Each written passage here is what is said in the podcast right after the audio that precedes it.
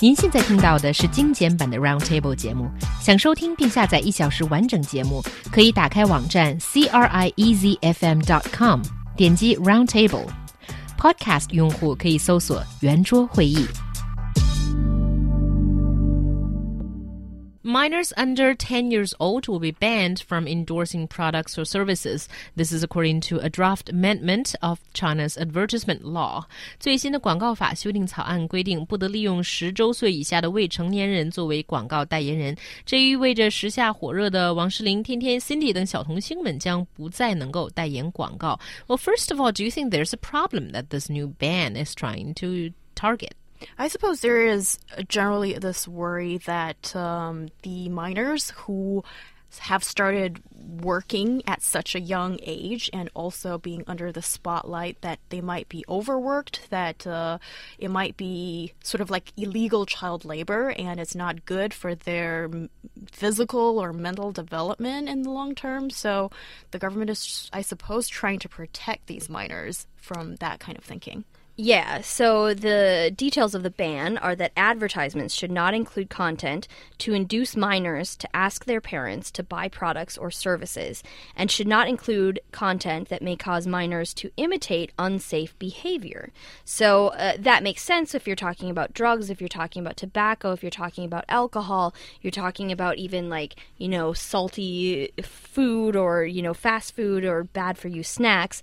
That makes a lot of sense. But it sounds like the main major actually the major part of this draft amendment here is talking about the children who are endorsing these products mm. and trying to put a ban on them if they're under the age of 10. Yeah, and I think it's actually quite interesting. I don't think I have all the information I need to come up with a conclusion that this is only talking about the minors under the age of 10 should not be selected to endorse advertising. So, what about appearing in an ad and not really saying that you must buy this, but just appearing in it and sort of acting all happy using the product or something like that. It's not necessarily being the poster boy or girl of a or spokesperson of a product, but sort of still making soft associations with it. Does it still count?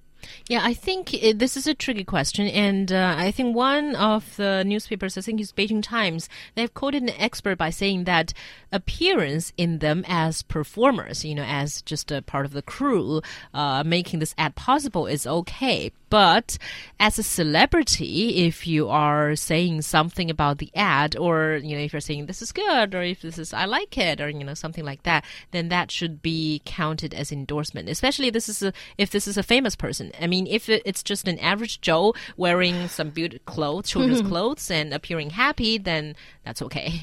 Yeah, definitely. That is the loophole here: is that children appearing in the in the ads are okay, but if you're a celebrity, it's not okay for you to appear in the ad if you're under the age of 10. However, I think this raises a lot of questions. First of all, does it really protect the minors that the draft amendment was meant to protect, right? Because if it's supposed to, like, not induce minors to ask their parents to buy products or mm. services, then it's not an ad. Uh, yeah, then it's not an ad, right? And so uh, is it are celebrities the only ones that can induce you to ask your parents to buy products and services? And what happens if the same kid who was previously unknown appears in multiple commercials mm-hmm. by the by that company then you know your face becomes recognizable are you then a celebrity or exactly. not a celebrity yeah. those are all some very very good questions and i think this is very vague very difficult to define and also why is it that celebrities are I suppose, protected by this, and the minors of the similar, uh, same age but uh, have not reached the same kind of fame doesn't really seem to be protected by this. Yeah. They are allowed to do uh, what they have been done, sort of thing. Yeah, and I mean, if we are trying to protect child actors, then why stop at advertising? Why not, you know, make a more comprehensive law that protects them from being overworked on TV shows or from being overworked in movies? Or, you know, there are labor laws in the US when it comes to child actors where you can't work more than so many hours a week, you can't work more than so many days in a row, et cetera, et cetera, under certain ages. And so if we're trying to protect the child actors, I think it's not comprehensive enough. If we're trying to protect minors from buying products or asking their parents to buy them products that are bad for them, then I'm not sure we're actually doing that either. Yeah, exactly. It seems we don't know what exact goal of this advertisement law is. And also there are people making jokes about, you know, if this is a blanket ban of all child appearance in ads, does that mean we'll have adults wearing diapers and promoting them? Yeah, I mean that raises a, a, good question too. But I think if it's just celebrities, then you can still see babies in baby formula ads and diaper ads or whatever. And also, why is it the age of ten? It seems a little bit arbitrary. It because uh, in China's criminal law, it's like. Uh, under the age of 14 is considered to be a minor, and this is just 10. It seems like a random number that somebody has just picked out.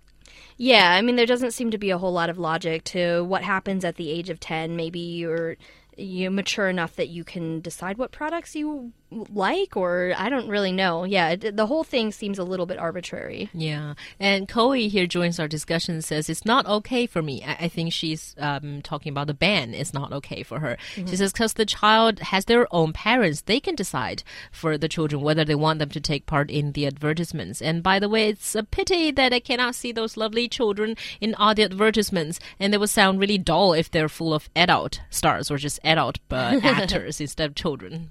Yeah, I mean, and the other thing is, it doesn't actually uh, say anything about those kind of indirect ads that do appear in TV or like you know product placement that happens in movies and television. Mm. So it doesn't it doesn't really say anything about that and whether or not that will be included. Yeah. And I do agree with uh, what Amy said earlier that I think what's more constructive is probably just come out with a law that stipulates and safeguards the rights of minors who work in the industry of entertainment in general and not just blatantly just banning those mm-hmm. under the age of 10. It doesn't seem to be all that fair or even have been given enough thought to come up with a draft law like this. Thank God it's only a draft law so far. Yeah, it definitely needs more details, but mm-hmm. I think there are some other uh, details that sounds a bit interesting. For example, it prohibits advertising in high school, primary schools, and kindergartens, so schools, uh, and also indirect or direct ads on education and related materials. This has to do with you know advertisements in in books or about teaching materials in textbooks that we've talked about before. I mean, this is good as well. Yeah, yeah Although, that kind of makes know. more sense to me because in in this case, you're you're kind of protecting the sphere of education, right? Mm-hmm. Which should not be inundated with ads. Like, you know, Coca Cola should not be able to advertise in a textbook that yeah. you're going to read for your fifth grade class. That's not fair. Uh, it's basically you're able to inundate children at a very young age. It's not fair to other companies. It's not fair to those children. And it may or may not be healthy for them. Yeah, exactly.